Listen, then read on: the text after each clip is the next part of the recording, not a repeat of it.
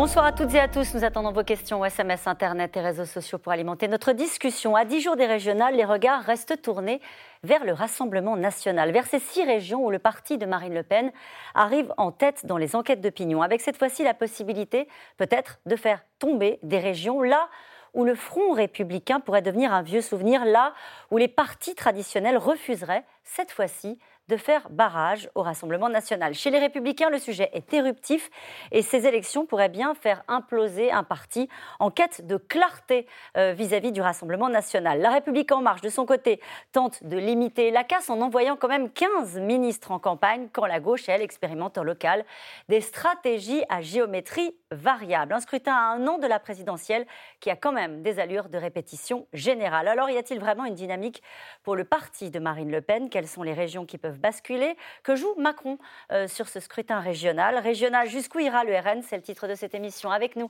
pour en parler ce soir, Cécile Cornudet, vous êtes éditorialiste politique au quotidien Les Échos. Euh, Nathalie Moret, journaliste politique pour le groupe de presse euh, régional EBRA. Avec nous ce soir. Bernard Sananès, vous êtes politologue, président de l'Institut de sondage ELAB. Selon votre sondage paru hier, Xavier Bertrand serait au coude à coude hein, dans les Hauts-de-France et menacé peut-être par euh, le candidat Rassemblement national Sébastien Chenu, avec respectivement 35 et 32 des voix. Nous y reviendrons naturellement ce soir euh, dans le détail grâce à vous. Enfin, Rémi Lefebvre, vous êtes politologue, euh, professeur de sciences politiques à l'Université de Lille et à Sciences Po Lille. Votre dernier livre, Les primaires de l'engouement au désenchantement, est publié à la documentation française. Bonsoir à tous les quatre. Merci de participer à ce C'est dans l'air en direct. Je vais rester avec vous, Bernard Sananès pour cette première question. Euh, on va naturellement entrer dans le détail hein, de ce que disent les enquêtes d'opinion région euh, par région. Euh, mais d'abord un mot sur les Français eux-mêmes. Ont-ils la tête aux élections? Écoutez, pour répondre clairement à votre question, non. L'intérêt pour la campagne reste très limité, mais des émissions comme ce soir vont concourir à mobiliser l'intérêt des électeurs. On le sait, hein, je le dis sérieusement, bien sûr, plus les médias parlent d'un scrutin, plus évidemment ça contribue à la participation. Donc euh, non seulement l'intérêt pour la campagne, c'est des indicateurs que l'on suit assez régulièrement, reste faible, mais surtout l'indication sur la participation, alors il faut toujours être prudent euh, concernant cet indicateur de participation, il est extrêmement faible. Rappelons peut-être quelques chiffres. En 2015, la participation au premier tour avait été, euh, je fais très simple, d'un électeur sur deux. Un électeur sur deux s'était déplacé, 50-50, un électeur sur deux ne s'était pas déplacé, mais entre les deux tours, la participation au niveau national avait monté de 8 points. Et puis je vais vous donner un deuxième chiffre. Ce deuxième chiffre, c'est celui du premier tour de l'élection municipale. Vous vous en souvenez, en mars 2020, en plein Covid, la participation elle avait été de 44,66%. Eh bien, selon les indications qui sont les nôtres, la participation régionale pourrait, je dis bien pourrait, être plus faible. En tout cas, elle pourrait être plus proche des 40% que des 50%. Ce serait évidemment un signe très fort de non-intérêt des Français dans cette campagne. Traditionnellement, Bernard Sananès, c'est un scrutin qui mobilise? Euh, c'est un scrutin qui mobilise peu. Il est un peu comme les élections européennes. Il ne mobilise pas beaucoup. Encore une fois, 50% euh, en, 2015, ce n'était déjà pas euh, brillant. Alors, plusieurs raisons à cela. D'abord, on connaît mal les compétences des, des, régions. Deuxièmement, il y a bien sûr un désintérêt euh, croissant pour euh, les élections, euh, pour les, campagnes électorales. Mhm. Et puis enfin, c'est vrai, cette campagne n'a pas passionné parce qu'on le dit peu aussi, les enjeux régionaux sont finalement souvent, je ne vais pas dire consensuels, mais en tout cas, ils créent moins de batailles politiques, idéologiques que par exemple des grands débats sur des projets de loi à l'Assemblée nationale.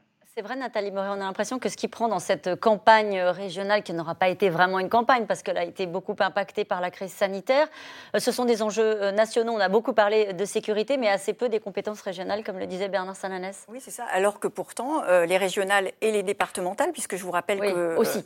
à part à Paris et dans les grandes métropoles comme Lyon, on vote deux fois, les, enfin, au départemental et au régional, les enjeux sont extrêmement concernants. On vote pourquoi? On vote pour les actions sociales, pour les départements, euh, on vote pour les lycées, pour, euh, pour les régions. Donc c'est quelque chose qui fait partie de la vie euh, quotidienne des gens.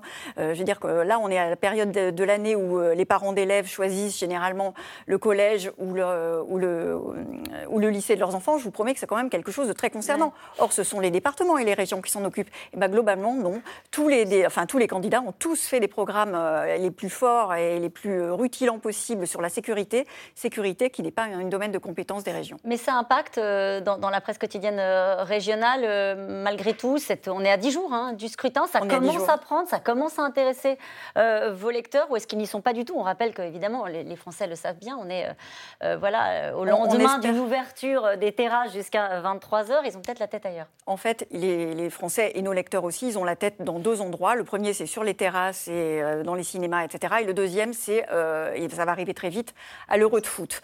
Après, non mais c'est vrai, ça va être une actualité très forte et d'ailleurs qui risque de peser sur la participation euh, dimanche 20 et 27 juin.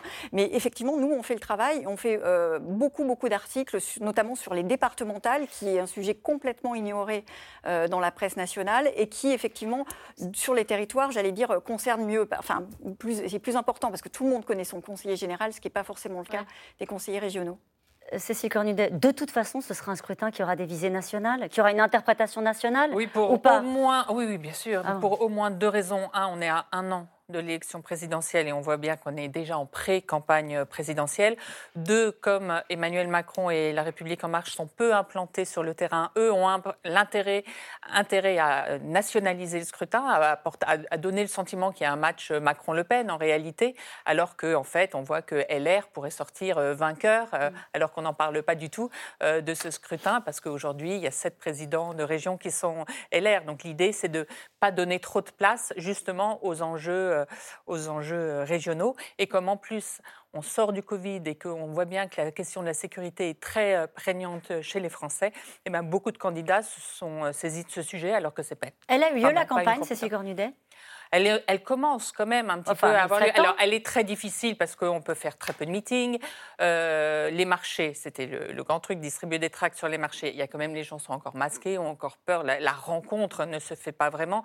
Elle se fait différemment. Elle se fait sur les réseaux sociaux. Il y a beaucoup d'interviews dans la presse euh, régionale. Il y a quand même des réunions euh, un peu limitées à 50 personnes. Ça existe quand même. Les, les, candidats font un petit peu campagne et ils ont. il y a des bus pas mal de mmh. candidats ont des grands bus avec leurs photos et ils ont tous maintenant, ils utilisent beaucoup la data vous savez, les, logiciels qui vous disent où sont vos électeurs. Parce que comme l'enjeu, c'est de les, aller les faire voter, les mobiliser, du coup, vous savez exactement, quasiment à la rue près, quels sont les endroits où vous avez des gens qui sont susceptibles de voter pour, eux, pour vous. Donc, du coup, vous organisez le, tractage ou le, parcours du bus en fonction euh, de ces nouveaux outils, de ces nouveaux logiciels. Euh, Rémi Lefebvre, de toute façon, ces régionales, elles arrivent après une crise sanitaire majeure dans laquelle on n'est pas totalement euh, sorti. Ça aura un impact. Comment est-ce qu'on peut euh, l'anticiper, euh, cet impact de la crise sanitaire sur ces élections régionales qui ont été euh, reportées, on le rappelle, hein, ce n'était pas le calendrier initial? Bah, vous avez évoqué l'effet sur le désintérêt. Globalement, c'est vrai qu'aujourd'hui, l'opinion publique française, elle n'est elle est pas concernée par ces élections parce que la crise sanitaire, le déconfinement, les vaccins structure beaucoup l'agenda euh, de l'actualité en fait et aujourd'hui euh, effectivement euh, les, les, citoyens n'ont pas vraiment la tête aux élections alors après l'autre question qu'on peut se poser c'est d'un point de vue plus structurel est-ce quelle va avoir euh, pour effet euh, la crise sanitaire, ce sentiment d'inquiétude, d'angoisse qui a caractérisé les Français pendant des mois, la question des services publics. Euh, est-ce que tout ça va avoir un effet durable sur l'opinion publique, sur les forces politiques? Voilà, on parle beaucoup de sécurité. Il y, a, un climat de manière générale qui est très anxiogène. C'est possible aussi qu'il y ait une aspiration à la protection et que finalement, on peut voir. Il y a aussi un autre effet potentiel c'est la prime au sortant, donc on a vu très très forte aux dernières élections municipales. Hein. On a vu euh, euh, très clairement que la crise sanitaire avait eu pour effet de conforter les sortants. Euh, moins on fait campagne, plus ceux qui sont installés finalement sont favorisés. Donc on peut penser aussi que, que ça va jouer. Et puis dernier élément, c'est la participation, hein, c'est-à-dire que l'abstention, à qui va profiter l'abstention? Ça, c'est une, une, grande question. C'est-à-dire, aux personnes, est-ce que les personnes âgées vont aller voter? Est-ce que les milieux populaires vont pas encore plus ne pas aller voter, etc. Donc il y a pas mal d'inconnus liés à la crise sanitaire. Bernard Sananès, vous l'avez pas, euh, la réponse euh, à la question qui est posée par euh, Rémi Lefebvre, à qui profite l'abstention On ne le sait pas encore Ou est-ce que vous avez déjà des éléments? je, n'ai pas la réponse euh, claire, mais, mais j'ai une petite indication quand même. Pour l'instant, je parle du premier tour, hein, parce qu'il y a une inconnue pour le premier tour, l'inconnue sera encore plus forte pour le second. Pour l'instant, et ce n'est pas toujours le cas dans les, dans les élections, les électeurs les plus déterminés, c'est-à-dire, vous savez, on leur pose la question est-ce que vous êtes sûr d'aller voter euh, dimanche en 8 Eh bien, ce sont les électeurs du, Rassemblement national. Euh, alors que traditionnellement, euh, c'est assez plus partagé, notamment, vous l'avez dit, les électeurs de droite, les, personnes âgées sont très, sont très déterminés. Donc, si la participation au premier tour était très faible, voire si on était vraiment autour des 40%, voire peut-être un peu moins, peut-être que cela encouragerait, favoriserait encore davantage le Rassemblement national. Et après, il y aura une remise à niveau entre les deux tours. Et effectivement, le mouvement que, que j'évoquais euh, tout à l'heure des, des 8 points de plus entre, entre les deux tours qu'on avait connus en 2015, est-ce que ce mouvement se produira? Est-ce que, par exemple, s'il y avait euh, cette question du Front républicain, est-ce que des jeunes iraient plus voter alors que la part des jeunes qui doit, déclarent aller voter aujourd'hui au premier tour est extrêmement faible, à peine, à peine 25%. Marine Le Pen, en tout cas, elle euh, l'assure, elle sent monter une force euh, dynamique, euh, une forte dynamique de, son parti dans ces élections régionales partout en France. Le RN qui arrive en tête dans six régions sur 13, avec des chances cette fois-ci peut-être de l'emporter, en particulier en région PACA, où Thierry Mariani est donné gagnant, quelle que soit la configuration du second tour. Paul-Rémy Barjavel et Laszlo Gelabert. Il est le symbole d'un RN qui se sent pousser des ailes.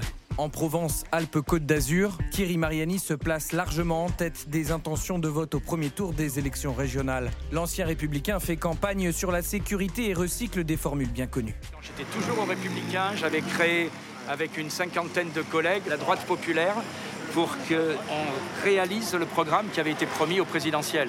Comme j'ai dit quelques fois sous forme de boutade, on avait promis le Karcher et on a oublié de brancher le tuyau. À dix jours du premier tour des élections, les sondages confirment une poussée du Rassemblement national qui arriverait en tête dans six régions. Marine Le Pen veut, selon sa formule, transformer l'espoir en victoire. Les sondages et surtout le terrain démontrent la forte dynamique du Rassemblement national partout en France. C'est en PACA que les chances de victoire finale sont les plus fortes. Renaud Muselier a beau mettre toutes ses forces dans la bataille, le feuilleton du soutien plus ou moins clair que lui a apporté la République en marche pèse. Les manœuvres politiques sont mal comprises. Qu'est-ce que vous en pensez du soutien apporté par euh, la République En Marche à monsieur, à monsieur Musée Moi, j'aime pas trop quand il y a des, des machins là, comme ça. Vous parlez, vous, il n'y a pas de soutien de la République En Marche. Il n'y a pas de soutenu. Mais, vous êtes aussi soutenu ah, par la à Paris. je ne suis pas soutenu par la République En Marche. Renaud Muselier, président sortant, change de stratégie en meeting et lâche les coups contre l'extrême droite. Ça ne va pas leur faire plaisir, mais je pense que c'est le rassemblement des crânes rasés et des sous Selon les sondages, Renaud Muselier serait battu au second tour, quels que soient les cas de figure, même en cas de retrait de la liste de gauche, une liste conduite par l'écologiste Jean-Laurent Félizia. On a rassemblé, on est aujourd'hui euh, la seule alternative et on oublie qu'effectivement depuis 2015, notre pensée politique, l'écologie n'est plus présente dans l'hémicycle régional. Eh ben c'est à nous aujourd'hui de montrer que nous sommes là, que nous allons reconquérir le pouvoir et que notre électorat doit se mobiliser. Le candidat de la gauche veut faire mentir les prédictions. En débat hier soir à Aix-en-Provence, il botte en touche quand on lui parle de front républicain. Vous pouvez nous affirmer que vous vous maintiendrez au second tour et qu'il n'y aura pas d'accord Franchement, il faut arrêter euh, ce, jeu euh, qui crée du sensationnel alors qu'il y a des attentes sur les territoires la jeunesse, le développement. Ce n'est pas du sensationnel, ça peut être décisif au moment de l'élection. Mais pour l'instant, je vous le dis, un sondage n'a jamais fait l'élection. Et d'ailleurs, pour ne reprendre que les scrutins précédents, que ce soit les européennes, certaines municipales en région Provence-Alpes-Côte d'Azur, les sondages ont été largement déjoués. Un débat qui s'est transformé rapidement en face-à-face Mariani-Muselier. Est-ce que les trains sont sûrs aujourd'hui? Visiblement, on n'a pas les mêmes chiffres avec M. Renaud Muselier. Moi, je reprends les chiffres qui ont été révélés par le Figaro il y a quelques jours. Plus 72% d'augmentation des délits et des agressions dans les gares et dans les trains entre 2018 et 2019. Je vais sortir les chiffres de ce que nous avons en termes de copiles réguliers entre la SNCF et nous, puisque nous sommes nous qui payons la SNCF. Donc nous avons des chiffres très réguliers. Et quand on regarde les chiffres, on les a gare par gare, incident par incident, service par service. on a bien Mais simplement sur le chiffre 2016-2019, vous avez moins 72% sur les personnes, on a bien compris que moins 65% sur les biens et moins 58% pour les. On a bien compris. Bataille de chiffres et attaque sur la résidence principale du candidat du Rassemblement national, soupçonné de ne pas réellement vivre dans la région. Vous nous rappelez, monsieur Mariani, que vous êtes ici avec un certain nombre de responsabilités. Vous avez quitté la région depuis près de 15 ans maintenant, ou 10 ans. Donc vous êtes gentil, vous habitez à Paris, vous êtes là-bas, vous n'allez pas nous donner des leçons, savoir comment fonctionne la région. Le canard enchaîné, enfin, reconnaît que je suis dans un appartement à euh, Avignon. Et on découvre, dans l'article qui est paru aujourd'hui, sur une demi-page, une révélation extraordinaire. Il y a mon nom sur la boîte aux lettres et pas sur la sonnette. Voilà, tout ça est pas très sérieux. Et je vous rappelle, été loué je vous rappelle que j'étais que je vous rappelle que j'étais candidat l'année dernière au municipal à Avignon. Croyez-vous qu'on m'aurait accepté si j'avais pas eu le droit? Dans la dernière ligne droite, Renaud Muselier veut y croire malgré les sondages et aime rappeler qu'il a gagné 32 de ses 35 combats électoraux. Alors nous allons revenir précisément sur la région euh, PACA, mais d'abord cette question pour vous Bernard Sananès. Les sondeurs ne minimisent-ils pas euh, les résultats du RN aux prochaines élections? Écoutez, je ne crois pas. Aujourd'hui, euh, comme on l'a d'ailleurs montré par exemple aux élections présidentielles ou aux élections européennes, on reconstitue très bien le vote du Rassemblement national. Les sondages, vous le savez, sont faits maintenant pour beaucoup d'entre eux par un mode d'interrogation online où le, le panéliste répond, la personne interviewée répond directement euh, derrière l'écran, et donc il n'y a plus ce filtre qui, à un moment, peut-être empêché la déclaration du vote Rassemblement national. Donc, pour l'instant, nous n'avons pas de raison de penser qu'il y aurait ou sous-estimation ou surestimation, parce que parfois, on nous dit également que l'on pourrait surestimer le Rassemblement national. Donc, le Rassemblement national est en situation de l'emporter en PACA. Bernard Salanès? Écoutez, le Rassemblement national aujourd'hui a créé une dynamique en PACA qui est euh, effectivement euh, très forte. Cette dynamique, rappelons-le, elle a existé en 2015. Elle a existé en 2015 où euh, M. Estrosi, tête de liste pour LR, l'UMP à l'époque, est arrivé 15 points en retard derrière Marion Maréchal Le Pen. Finalement, l'écart de, de premier tour, il apparaîtrait aujourd'hui plus faible. Mais ce qui change, c'est la dynamique du second tour. Et c'est que, effectivement, ce sursaut de front républicain, pour l'instant, pour l'instant, il ne se produit pas. Et puis la deuxième chose qui, évidemment, perturbe beaucoup l'électorat, et notamment l'électorat de droite, qui est un électorat clé dans cette région. C'est, euh, certains l'ont qualifié de psychodrame, d'autres. Euh, oh, c'était le cas quand même, c'était le cas, Bernard Sananès. C'était le cas, euh, évidemment, de l'annonce, ça a commencé dans, le JDD, avec l'annonce du, Premier ministre disant que la République En Marche soutenait. Finalement, ce n'est plus un soutien, mais il y a des personnalités En Marche sur, sur la liste de Renaud Muselier. Résultat, dans les enquêtes, on a entre 35 et 40 des électeurs de droite qui disent qu'ils voteraient aujourd'hui pour Thierry Mariani et pas pour Renaud Muselier. Donc oui, pour répondre directement à votre question, la dynamique est pour le Rassemblement national. Est-ce que ça veut dire que Thierry Mariani a gagné? On a affiché dans votre reportage un 51-49. Je n'ai pas besoin de vous dire, vous connaissez ça comme moi, qu'on est dans les marges d'erreur. Mais plus généralement, on, l'a vu dans le reportage, c'est une expression de Marine Le Pen hein, qui tweetait en disant qu'elle sent monter une forte dynamique de son parti euh, pour ces élections régionales. Quand on rentre dans le détail et qu'on compare avec les précédentes élections régionales, pour le premier tour, c'est pas si évident de ça, au contraire. Euh, par rapport à la dernière, c'est sûr, c'était en 2015, c'était juste après les attentats de Charlie. Et elle avait vraiment bénéficié euh, de ce climat de, peur lié aux, premiers gros attentats d'ampleur qu'on a connus dans le pays. Là, aujourd'hui, globalement, le Rassemblement national est plutôt plus bas qu'en euh, en 2015. La seule vraie différence, c'est que cette fois, il semble en capacité d'emporter une, voire plusieurs régions. Et ça fera un électrochoc, ça, ça sera vraiment un événement si le Rassemblement national euh, gagne une région. C'est ça la différence. Il y a même des, régions où, par exemple, en Ile-de-France, ça progresse euh, presque pas.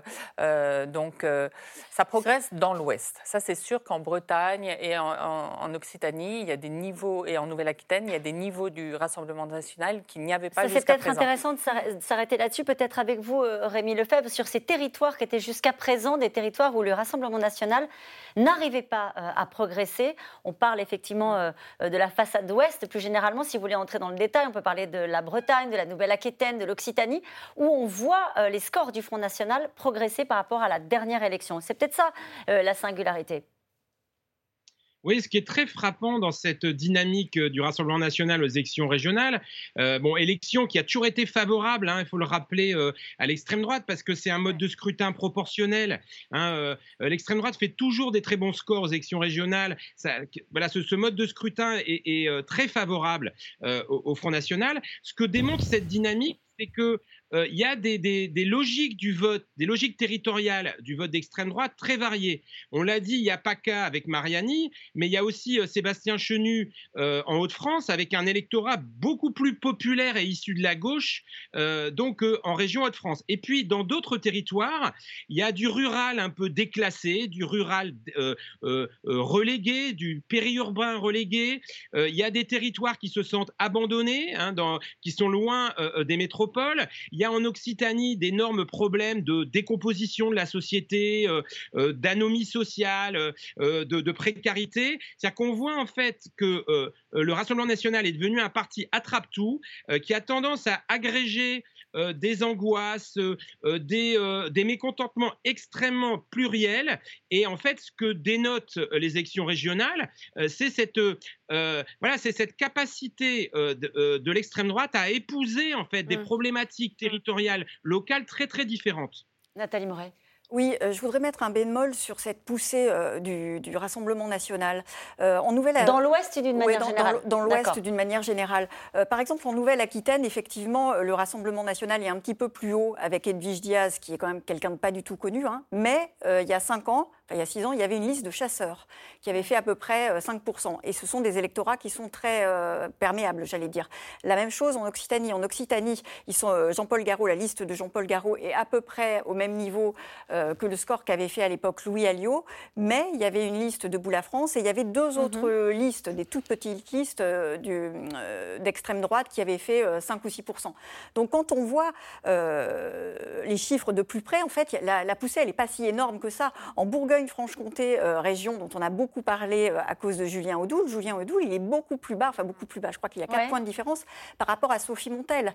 Donc la différence, elle est vraiment, vraiment pas énorme. Et Sébastien Chenu, pour reprendre l'exemple du Nord, il fait 8 points de moins que Marine Le Pen. Donc euh, non, je ne suis pas tout à fait d'accord sur la On va peut-être se tourner vers Bernard Sananès sur cet aspect-là pour arbitrer. La question que nous posons ce soir, c'est jusqu'où ira le Rassemblement national Est-ce qu'il est déjà mieux en situation par rapport aux dernières élections régionales Bernard Sananès, quand on fait une espèce de photographie euh, d'un état des lieux de, l'opinion en France euh, à 10 jours du scrutin? Bah, Écoutez, moi je vous propose trois grilles de lecture, euh, je vais dire assez simples. Vous ne voulez pas vous mouiller, en gros, c'est ça si, si, non, non, je vais vous répondre. Oui, je pense qu'il est une situation plus dynamique qu'en 2015. Pourquoi? Mais c'est ma troisième grille de lecture, parce qu'il peut cette fois-ci enforter des régions. Je pense qu'il y a trois grilles de lecture sur lesquelles on peut se mettre d'accord. La première, c'est tout simplement, est-ce qu'au premier tour, il fera plus de voix qu'au premier tour de 2015 Il avait réalisé près de 28% des voix au premier tour de 2015. Est-ce qu'il passera ce chiffre-là? Et est-ce qu'il fera, par exemple, s'approchera de la barre des 30% Premier critère. Deuxième critère, il était en tête, vous l'avez rappelé tout à l'heure, dans six régions. Quand on regarde tous les résultats des différents sondages, qui sont une indication à prendre, comme on l'a dit, euh, avec euh, recul mais intérêt, il pourrait être en tête entre 6 et 9 régions. Donc évidemment, s'il était en tête dans plus de régions. Et puis troisième indicateur, le nombre de régions gagnées. On peut dire aujourd'hui qu'il est favori en PACA, qu'il est bien placé dans la région centre, qu'il est en embuscade dans la région Bourgogne-Franche-Comté ou dans la région des, Hauts-de-France. Et donc, oui, pour répondre à votre question, il est, me semble-t-il, malgré ce qui a été rappelé et qui est juste, dans une dynamique qui est globalement positive. Pourquoi? Parce qu'on l'avait peut-être oublié pendant la crise sanitaire, mais la colère reste très présente dans la société française. Colère sociale, colère sécuritaire, et Marine Le Pen capte aujourd'hui le vote de la colère. Donc entre vote de la colère et quitus de bonne gestion pour les sortants, la dynamique du vote de la colère, on verra si elle se traduit dans la participation, mais la dynamique du vote de la colère, la carte qu'on a vue tout à l'heure, les six régions où le RN est donné en tête, eh bien, ça ressemble beaucoup aux zones de force des Gilets jaunes. On a parlé de la Nouvelle-Aquitaine tout à l'heure. La Nouvelle-Aquitaine, les Gilets jaunes ont été très présents, ce qui avait surpris. On en a souvent parlé dans les, émissions. Donc voilà, ça dit aussi que malgré la crise, malgré parfois des meilleurs sondages pour Emmanuel Macron, la colère sociale et sécuritaire reste forte dans le pays. Est-ce que l'implantation locale du RN gagnait petit à petit, élection après élection, euh, avec euh, quelques mairies qui sont euh, tombées aux mains du Rassemblement national, les conseillers municipaux, etc., Cécile Cornudet, peut jouer aussi et favoriser à la fois l'implantation locale ou est-ce que c'est à la marge? Je pense que c'est vraiment l'étiquette. Par exemple, dans le, dans le centre, le candidat, c'est un très jeune, je me souviens plus de son nom, mais il est, totalement, voilà, il est totalement inconnu hmm. et pourtant il fait 28%, il est aussi en votre Rassemblement national. Voilà, et on ne regarde pas trop euh, qui y a derrière. Et, et, même les nouveaux visages jeunes, c'est plutôt quelque chose qui plaît. Une chose que je voulais rajouter sur la Bretagne, par exemple, où c'est vrai que le Rassemblement national progresse un petit peu, mais pas énormément, de deux points. La vraie différence par rapport à la dernière fois, c'est que les autres sont divisés. Mm. Et donc, du coup, ils, ils, éparpillent euh, leur voix. Parce que maintenant, il y a quand même le nouvel acteur qui est La République En Marche. Et donc, c'est un jeu à quatre, au moins, qui se fait alors, qu'on était un jeu à trois. Jeu à quatre, dites-vous, avec euh, cette idée derrière tout cela et derrière notre discussion, qui est, euh, vous l'avez évoqué, la question du front républicain. on a l'impression qu'effectivement, les choses ont un peu bougé depuis les dernières élections régionales, avec des positions un peu variées en fonction des partis politiques. Si on parle de La République En Marche, il, y a, il va y avoir un enjeu très clair hein, pour le parti euh, du président. Alors Christophe Castaner a dit le Front républicain n'est pas mort, même si beaucoup aujourd'hui le considèrent comme secondaire. Il se trompe. Alors, euh, d'après ce que j'ai compris, le président de la République a plutôt envie d'aller vers des, fusions de listes, ne pas se désister totalement. Qu'est-ce quelle est la stratégie qui va être celle de, l'AREM pour ces élections vis à -vis du Rassemblement national? Tous les gens que j'ai sur le sujet à, La République En Marche me disent à chaque fois des choses différentes. C'est ça le problème. mais oui, mais, en même temps, c'est assez révélateur. C'est-à-dire qu'il euh, y a autant de scénarios qu'il y a de régions. D'accord. Euh, et tout ça, c'est quand même une élection à portée nationale, certes, mais ça reste une élection locale. Et euh, par exemple, en Bourgogne-Franche-Comté, Marie-Guite Dufay, qui est la sortante PS, est quelqu'un avec qui, je pense, ce serait plus facile pour La République En Marche de faire euh, une alliance que euh, dans d'autres régions. Donc voilà, quand même, l'équation personnelle, elle est très très importante. Ensuite, moi, je suis convaincue euh, que dans certaines régions, le front républicain va demeurer. Mais tout ça, tout, dépendra de la hauteur aussi de, de la liste de la République en marche. C'est-à-dire que c'est encore impossible aujourd'hui pour un parti comme la République en marche, comme LR, comme le PS, de dire peu importe que le Rassemblement national emporte une région. Mais au bout d'un moment, avant le deuxième tour, il y a un premier tour. Il y a eu une erreur, je pense, qui a été commise euh, chez les marcheurs, c'est d'annoncer cette fusion avant le premier tour en région PACA.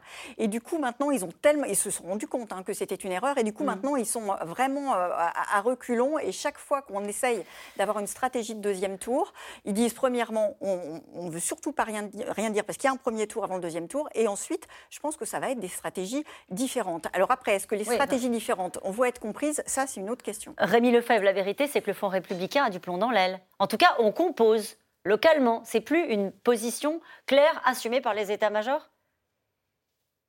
Oui, bah, ça fait longtemps qu'il a du plomb dans l'aile. Hein. Ça fait longtemps qu'on critique le Front républicain avec cette idée que oh, finalement on ne vote plus euh, euh, la, critique du vote utile, la critique du fait que le vote n'exprime plus de, préférence. Bon, moi je pense quand même que euh, l'objectif de la République en marche, très clairement, à ces élections régionales, c'est de préparer l'élection présidentielle, c'est d'affaiblir la droite.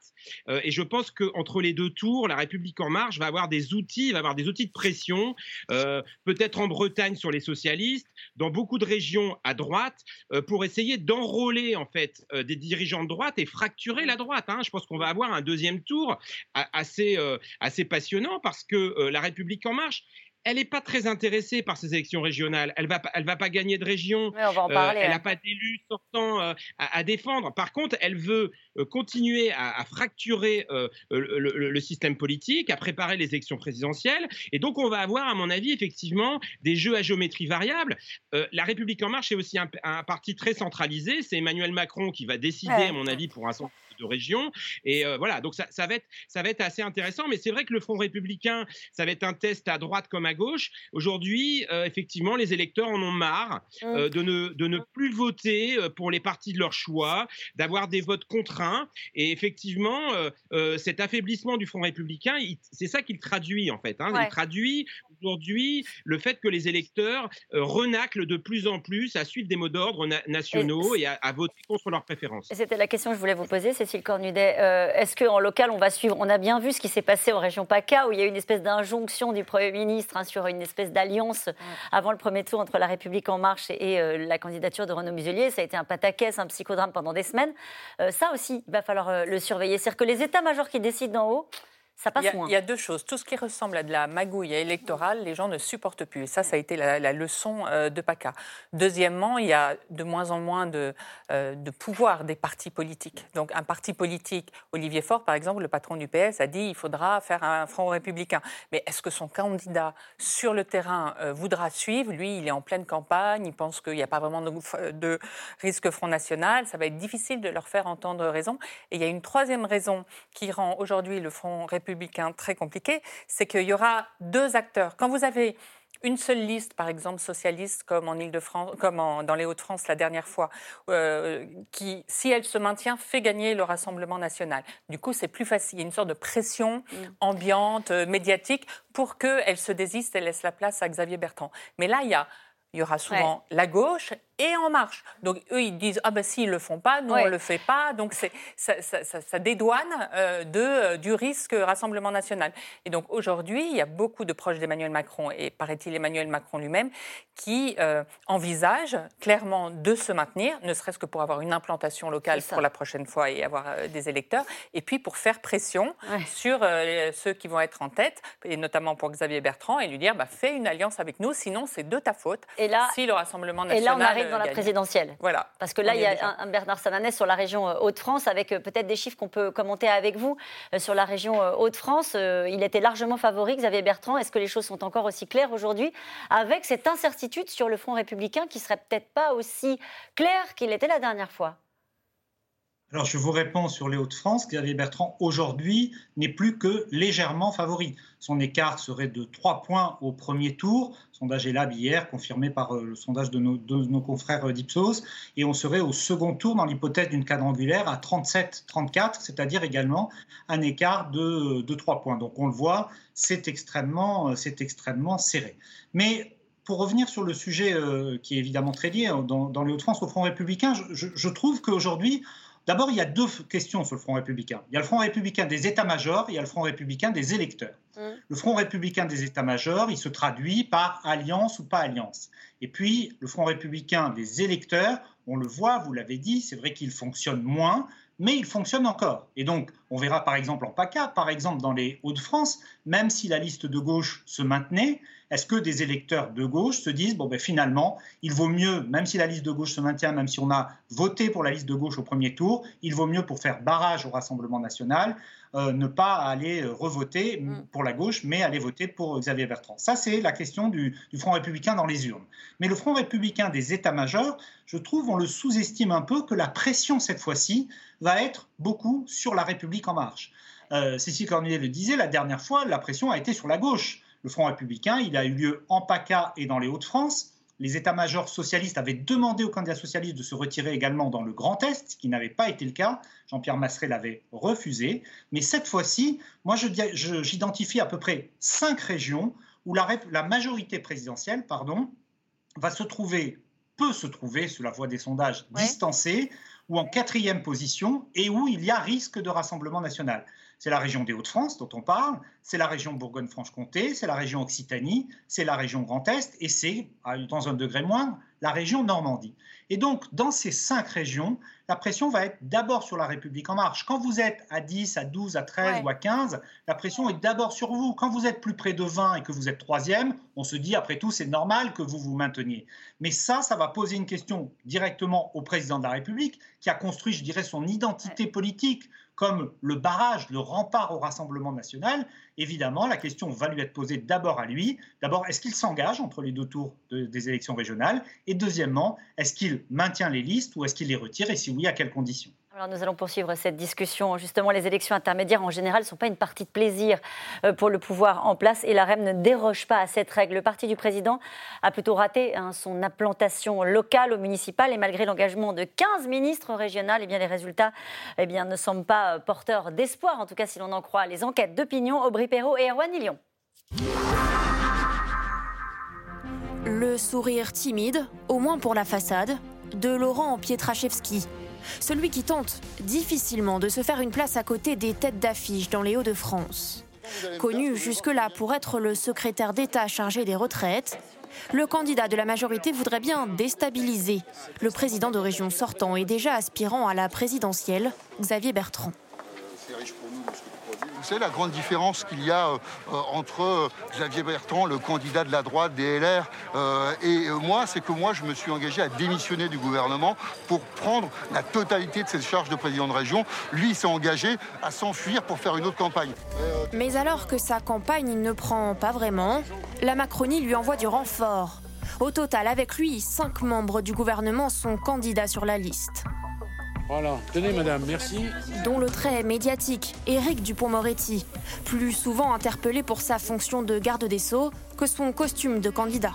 C'est pas le lieu pour en parler ici, si on fait la campagne des régionales, mais y a, le, le, problème, c'est pas la réponse pénale, c'est sa rapidité. Un poids lourd, l'espoir de s'implanter localement pour Emmanuel Macron. C'est moi qui lui dis, oh, j'ai vraiment envie de venir ici. J'ai vraiment envie de dire ce que c'est que le Front National dans, dans sa réalité. Un pari perdant pour l'instant. Dans les sondages, la liste de la majorité arrive en quatrième position. 10% des voix, loin derrière les Républicains, le Rassemblement national et l'Union de la gauche.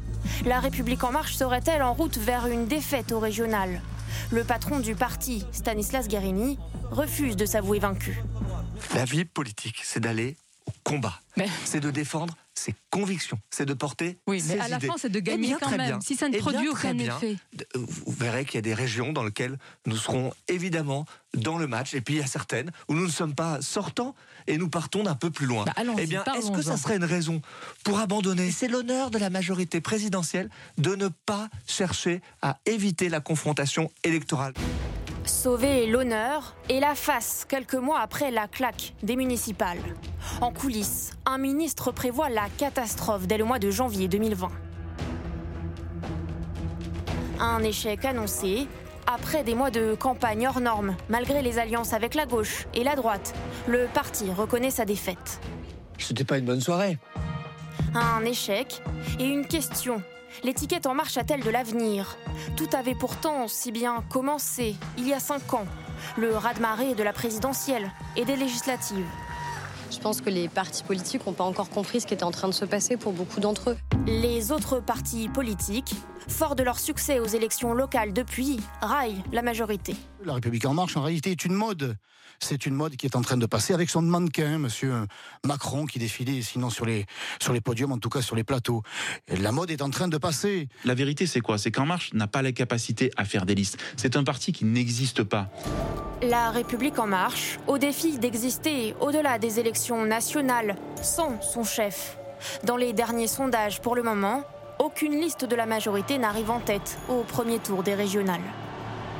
Et cette question, Bernard Sananès, pour vous, comment expliquer le désamour euh, pour l'AREM au niveau régional alors que Macron progresse dans les sondages pour la présidentielle? Parce qu'il y a une forme de décorrélation entre, euh, je dirais, euh, le vote national et le vote local. En tout cas, c'est ce que l'on observe aujourd'hui. Comme si finalement il y avait un sens dans le vote Macron ou dans l'expression du soutien à Macron au niveau national, mais comme si pour beaucoup d'électeurs, ça n'a pas beaucoup de sens spécifique de voter pour les candidats de la majorité présidentielle aux élections locales. En quoi ces candidats géreraient différemment la région C'est la même question qui leur avait été posée au municipal et finalement la réponse n'a pas été euh, suffisamment entendue. Alors les, circonstances étaient euh, particulières pour faire qu'il y ait euh, un, sens donné, donné au vote. Et ça, je pense que c'est la première, la première raison. La deuxième, c'est bien sûr la question de l'implantation, de la notoriété des, des, candidats. par ailleurs, la majorité présidentielle, quand on regarde un peu les chiffres, il y a une autre particularité, c'est que les quatre candidats qui, pour l'instant, font, feraient les meilleurs scores de la majorité présidentielle, ils ne sont pas en marche. Il s'agit de Marc Fesneau dans la région centre, de Geneviève Dariussec dans la région Nouvelle-Aquitaine, Brigitte Klinkert en Alsace et Thierry Burlot, qui est une personnalité plus indépendante, majorité présidentielle, en Bretagne. Donc, ils sont soit modem, soit agir, mais ils ne sont pas étiquetés, euh, étiquetés en marche. Donc, ça, c'est une, une, deuxième, une deuxième difficulté. Et puis, dernier point, comme on a un électorat en marche qui euh, à cet attachement Emmanuel Macron, mais qui n'a pas une affirmation idéologique très structurée, eh bien, il n'y a pas de transgression pour l'électorat qui a voté Macron à la présidentielle d'aller voter soit pour un président sortant de droite, soit pour un président sortant de gauche quand il a fait une bonne gestion du Conseil régional. Et on le voit dans les sondages, on a parfois, je regardais par exemple en, Normandie pour Hervé Morin, on a à peu près 20% d'électeurs de Macron eh qui euh, disent voter Morin. Et c'est un peu la même chose en Bourgogne-Franche-Comté euh, pour euh, les électeurs de Macron sur, sur la liste de Marie-Guite Dufay. Nathalie Moret, ça va être compliqué. Euh, s'ils sont en dessous de 10, notamment dans certaines euh, régions, alors même que l'image qui a été portée par, euh, le message qui a été porté par le gouvernement, c'est de dire on envoie nos ministres au front, on est engagé dans cette campagne. Ah, c'est un pari. les adversaires de, La République En Marche dans les Hauts-de-France, ils les cinq ministres qui sont candidats, ils les appellent le minibus. Euh, parce qu'effectivement, bah, tous les week-ends, les gens qui sont cinq minutes, ils viennent, ils font campagne, ils distribuent trois tracts, etc. Si, euh, alors que Éric Dupont-Moretti, euh, c'est un secret pour personne, n'était pas vraiment très allant à aller en Haute-France, si jamais Éric Dupont-Moretti, qui est quand même pas n'importe quel, quel, ministre, ne fait pas 10% euh, dans les Hauts-de-France euh, au, soir du premier tour, mais vous imaginez, c'est un cataclysme. Quoi. Ça là, pour le coup, ça fragilise ah bah oui, forcément, évidemment, parce que là, c'est vraiment euh, cette liste-là est étiquetée liste du gouvernement, plus que celle de Laurent Saint-Martin en Ile-de-France, très objectivement. Donc oui, ça sera, c'est un gros pari. Il faudra qu'elle que, dépasse cette liste 10%, c'est évident. Cécile Cornidet. Oui, il faut rappeler que 10%, c'est le seuil pour se maintenir euh, euh, au second tour. Ce qui est intéressant, c'est que les candidats, ils essayent, vous parliez de la popularité d'Emmanuel Macron au, niveau national. On parlait tout à l'heure du décor très tendu, un peu hystérique du climat politique, de la colère sur laquelle surfe euh, euh, Marine Le Pen et du sentiment anti-Macron qui existe dans une partie euh, de la population. Et eh bien, l'autre partie de, des candidats, ils sont au contraire à essayer de surfer sur l'optimisme, sur le déconfinement sur la reprise économique. et sur Emmanuel Macron. il y avait un débat hier sur l'île de France et Laurent Saint-Martin dit Je suis le candidat d'Emmanuel Macron. Et donc, en fait, c'est beaucoup un, une campagne qui se joue pro-Macron, anti-Macron. Et autant euh, Emmanuel Macron progresse en popularité dans les sondages, autant ceux euh, qui ne sont pas du tout contents de son action, ils se radicalisent et ils sont aussi importants. Donc c'est très clivé autour de la personne d'Emmanuel Macron. Rémi Lefebvre, est-ce qu'au soir du premier tour, si les résultats ne sont pas bons, ce qui semble se dessiner dans les enquêtes d'opinion à 10 jours du, scrutin, je le rappelle, même s'il peut encore se passer plein de choses, hein, en une semaine, on le sait, euh, d'expérience, est-ce que le président de la République et le Premier ministre pourront se contenter de dire c'est un scrutin local, on va enjamber les régionales comme on a enjambé euh, les municipales Je pense qu'ils auront un petit moment difficile à passer, mais moi je ne crois pas que ça sera un cataclysme.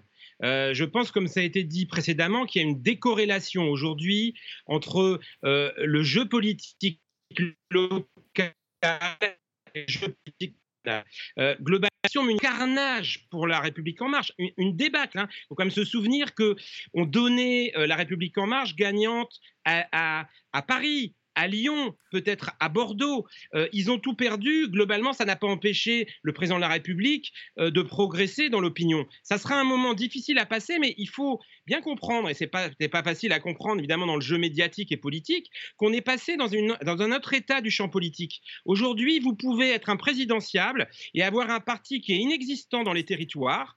Euh, c'est un peu la même chose d'ailleurs pour Jean-Luc Mélenchon et la France insoumise, et, et, donc avoir un parti qui, est, qui est inexistant dans les territoires sans que ça compromette vos chances pour la prochaine élection euh, présidentielle. Donc euh, voilà, je, pense que euh, ça bouscule un petit peu nos, catégories de réflexion, mais je pense que globalement, la, débâcle annoncée de la République en marche, parce que la République en marche ne gagnera aucune région, n'est pas forcément prédictive de ce qui va se passer à l'élection présidentielle. Mais quand même, est-ce que ce serait un cataclysme pour Emmanuel Macron si une région, que ce soit la région PACA ou, d'autres régions, et ça a été très bien expliqué par Bernard Sananès, euh, tombait euh, entre les mains du, Rassemblement national? Ce serait une grosse information, c'est vrai. Euh, je ne suis pas persuadée que ce serait un cataclysme pour la République en marche.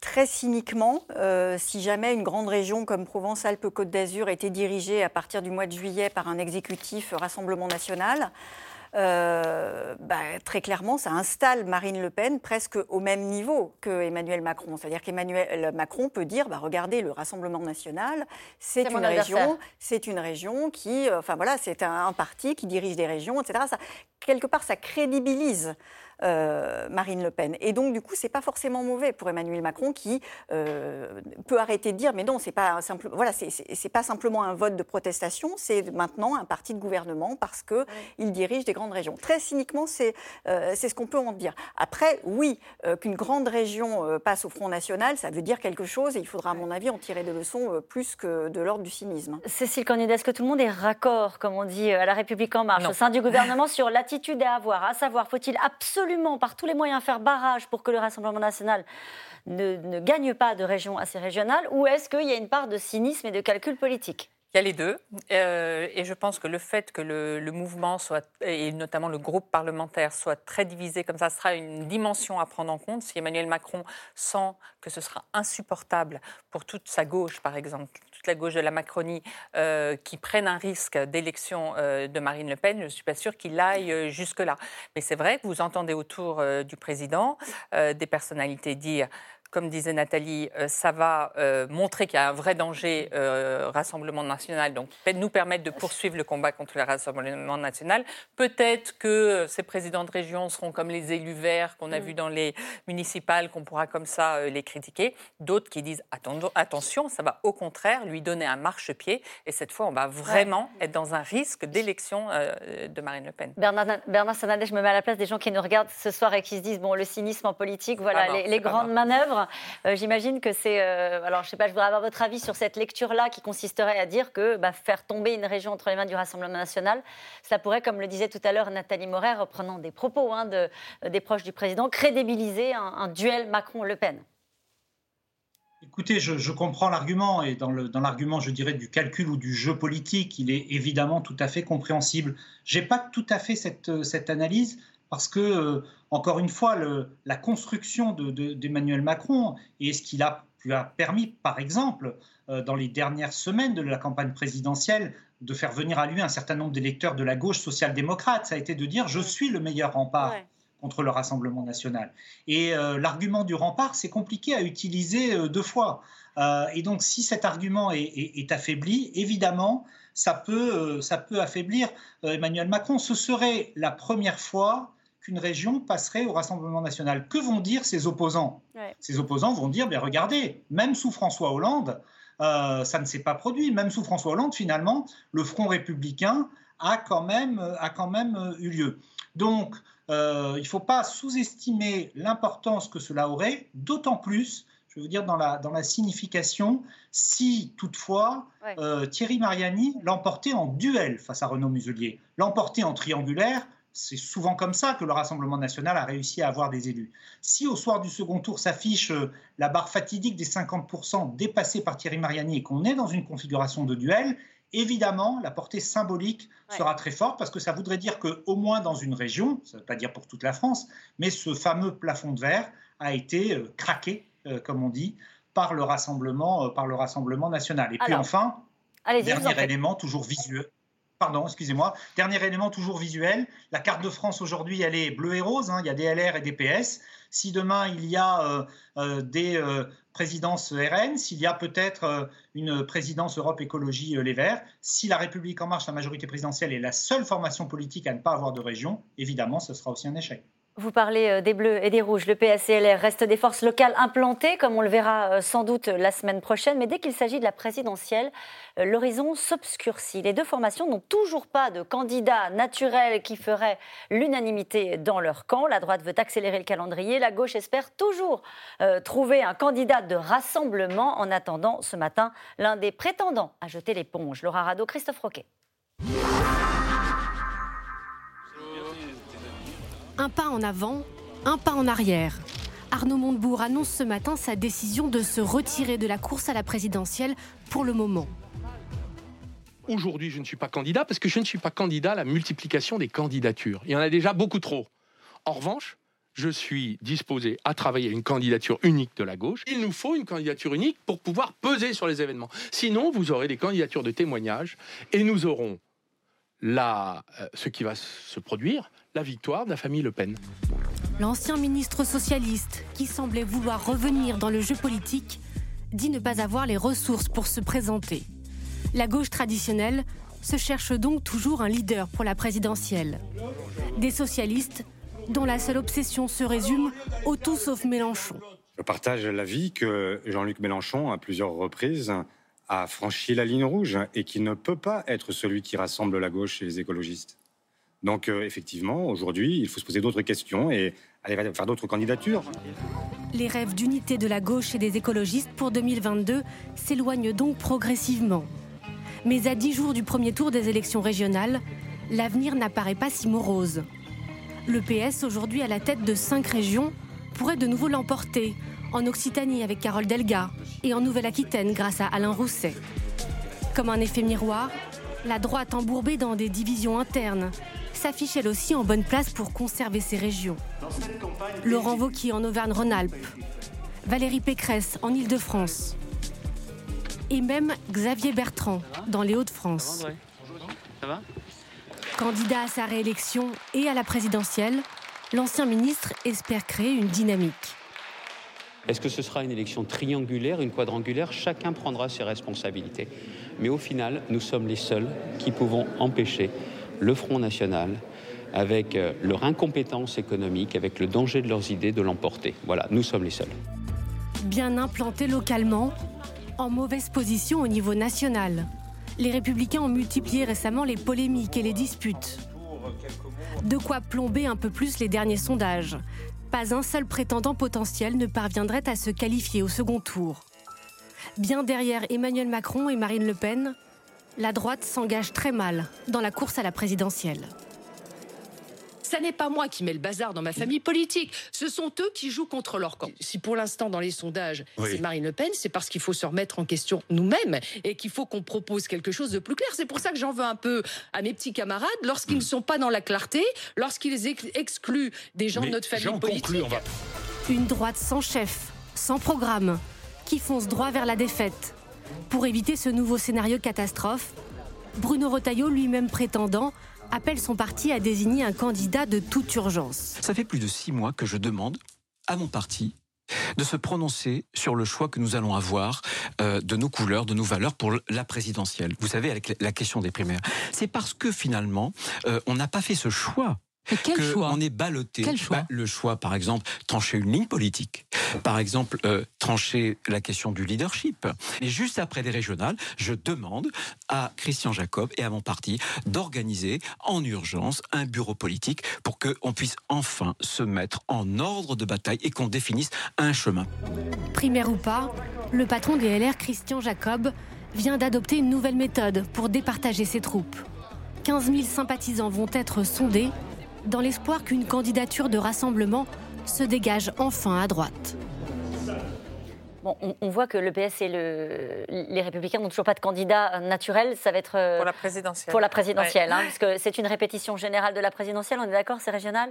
On a trois candidats qui sont susceptibles, enfin qui disent à, mot couvert qu'ils seront candidats à la présidentielle. Donc euh, Valérie Pécresse, euh, Xavier Bertrand et euh, Laurent Wauquiez. Comment on les départage? C'est vrai que Xavier Bertrand est parti très tôt, dès le mois de mars, en campagne, en se déclarant, en espérant creuser l'écart dans les sondages, et que bon, il est grosso modo autour de 14 Valérie Pécresse à 10. On ne peut pas dire qu'il ait complètement plié le match, en tout cas.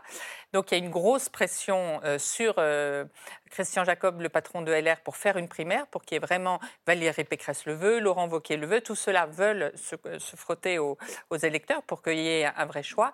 Et pour l'instant, il ne le fait pas vraiment. Euh, Christian Jacob, il a décidé de temporiser en fait et d'organiser une sorte d'énorme sondage euh, à 25 000 euh, personnes euh, fin septembre et fin octobre je crois. Donc c'est quand même très très tard en disant en fermant pas la porte à une primaire mais en disant que ce serait au terme de ce processus si ça ne plie pas le match pour le coup entre eux. Donc on ne voit pas quand enfin moi personnellement je ne, je ne vois pas quand pourrait s'organiser. C'est long. La dernière primaire en 2016 elle avait mis un an à être organisée. Comment vous le faites en deux mois? Ça me paraît très compliqué. Bernard Sananès ce sont donc les sondeurs qui vont choisir les futurs candidats euh, du Parti socialiste et des Républicains. Oui, c'est un peu étrange, hein, pour tout vous dire. C'est un sondeur qui, vous parle. Euh, je trouve ça effectivement, euh, quand on, s'intéresse à la politique, les sondages ne sont qu'une indication, mais pas, mais pas un, mais pas un critère de, décision. Alors, j'ai une, une, question pour vous, euh, euh, Bernard Sananès, qui nous est posée par Mabel, qui habite dans le Cher. Pourquoi les Verts ne créeraient-ils pas à nouveau la surprise à ces régionales? Bien, écoutez, c'est une question intéressante. Souvenez-vous de, ce qui a été dit au lendemain des municipales. Certains ont vu, dans le succès des, Verts, notamment dans, une dizaine de grandes villes, que ça allait être le début de la recomposition à gauche. Et donc que la gauche allait se recomposer peut-être autour des écologistes. On disait les écologistes vont prendre le pas, bien sûr, sur le PS, et peut-être qu'ils vont même prendre le pas sur la France, euh, sur la France insoumise.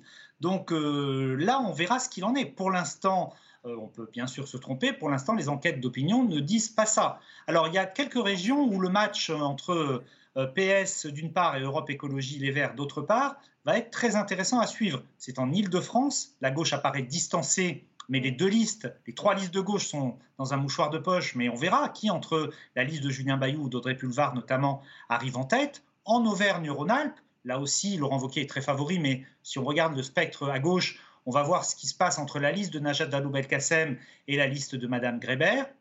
Et puis également dans les pays de Loire, entre la liste de M. Garot et M. Orphelin. Pourquoi c'est intéressant? C'est intéressant parce que ce sont des régions qui vont plutôt bien et où l'électorat, comme on dit, cadre, urbain, diplômé, a une tradition de vote dans une gauche social-démocrate ou écologiste.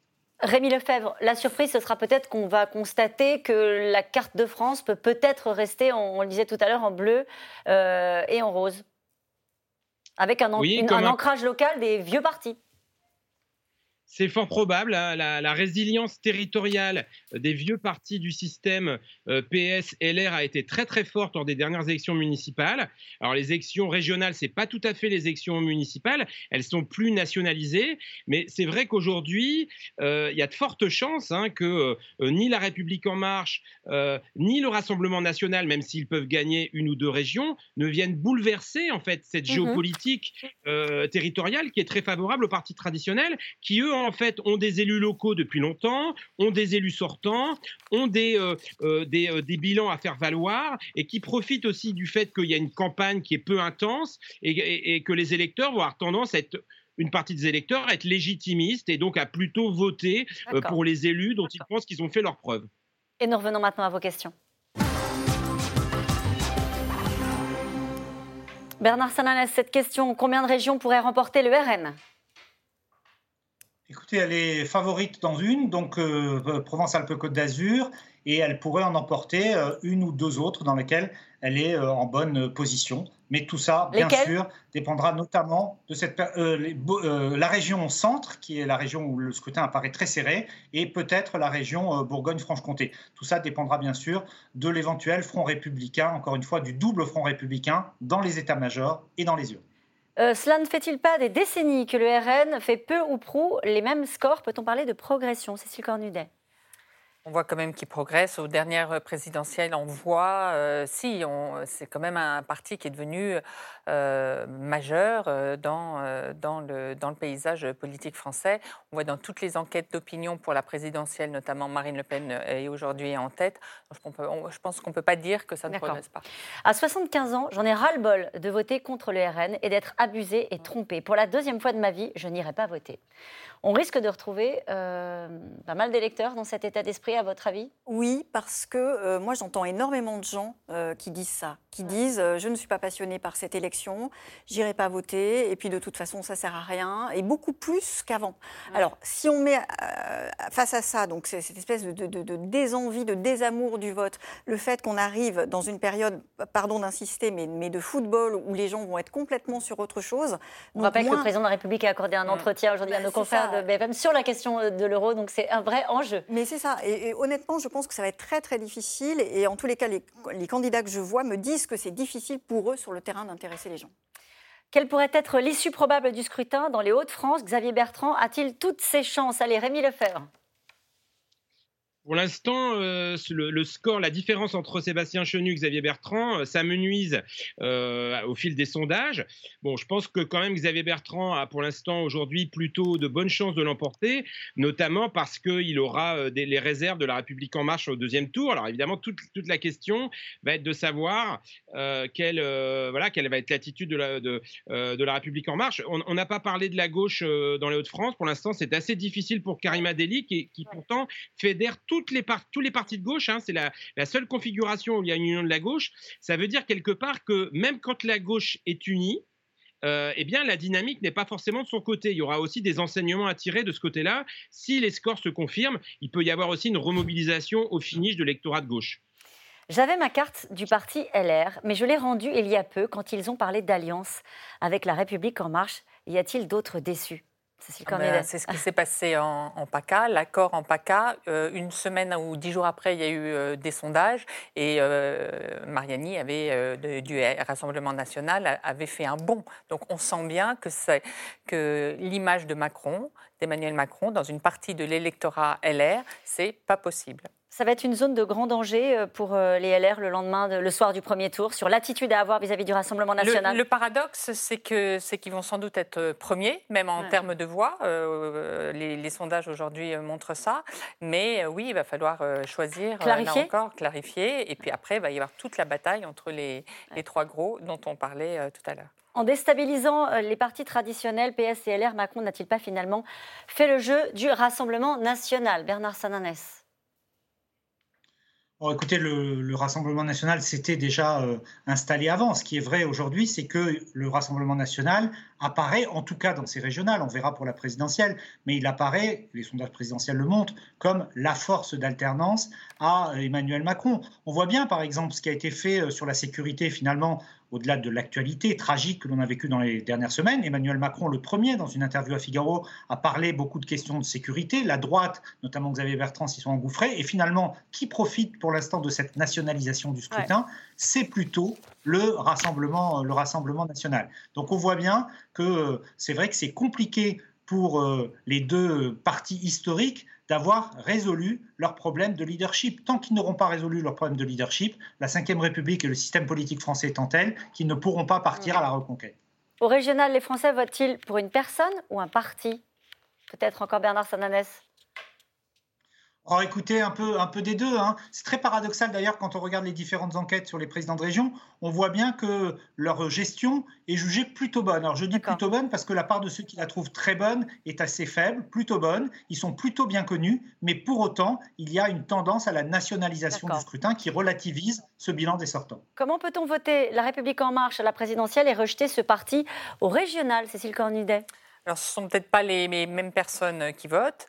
Et puis, euh, ce que disait Bernard Sananès tout à l'heure, euh, à force d'avoir fait à gauche et à droite, du coup, ce n'est pas une trahison de la part d'un électeur de se dire je vote Emmanuel Macron à la présidentielle et Valérie Pécresse, par exemple, en Ile-de-France euh, au régional. Si les ministres qui font campagne ne sont pas élus, devront-ils démissionner? Ce serait normal? Non. Qu'est-ce qui est prévu là-dessus, Nathalie Moreille On parle de remaniement après les régionales. On parle de remaniement, oui. Moi, j'y crois pas trop. Je pense plutôt à un remaniement, j'allais dire technique, parce qu'on sait qu'un certain nombre de ministres ont envie de partir pour diverses raisons. Et il y en a certains, peut-être, qui partiront pour aller préparer euh, la campagne d'Emmanuel Macron. Est-ce qu'il y aura un verdict? C'est-à-dire, euh, non, euh, les, ministres minibus, vous avez perdu, vous, euh, vous partez. Non, je, n'y crois pas du tout. Manifestement, ils ont eu la garantie euh, du président, Éric Dupont-Moretti notamment, que s'ils perdaient, ils resteraient quand même. Avec des réactions très passives, notamment en matière de sécurité, les partis traditionnels n'ont-ils pas favorisé cette montée du Rassemblement national? C'est Ray dans le Gard, Rémi Lefebvre, qui pose cette question. Ah bah c'est sûr qu'on a un agenda aujourd'hui politique depuis des semaines euh, qui tourne autour des questions de sécurité, avec des stratégies parfois de, gauche un peu, euh, je trouve un peu contre-productives, de valider euh, cet agenda-là. Mmh Donc effectivement, hein, si poussé du RN il y a, ça enregistre aussi le fait que l'air est très à droite aujourd'hui et que, que les, idées de gauche aujourd'hui sont, sont très démonétisées. Hein. c'est ça aussi le contexte. Hein. On parle énormément de sécurité aux élections régionales, alors que la sécurité n'est nullement une compétence euh, euh, du conseil régional. C'est incroyable. Dans beaucoup de régions, le principal sujet, c'est la sécurité. Il n'y a pas de police régionale hein, et, les marges de manœuvre sont très limitées des régions, hormis peut-être dans les lycées ou dans les TER.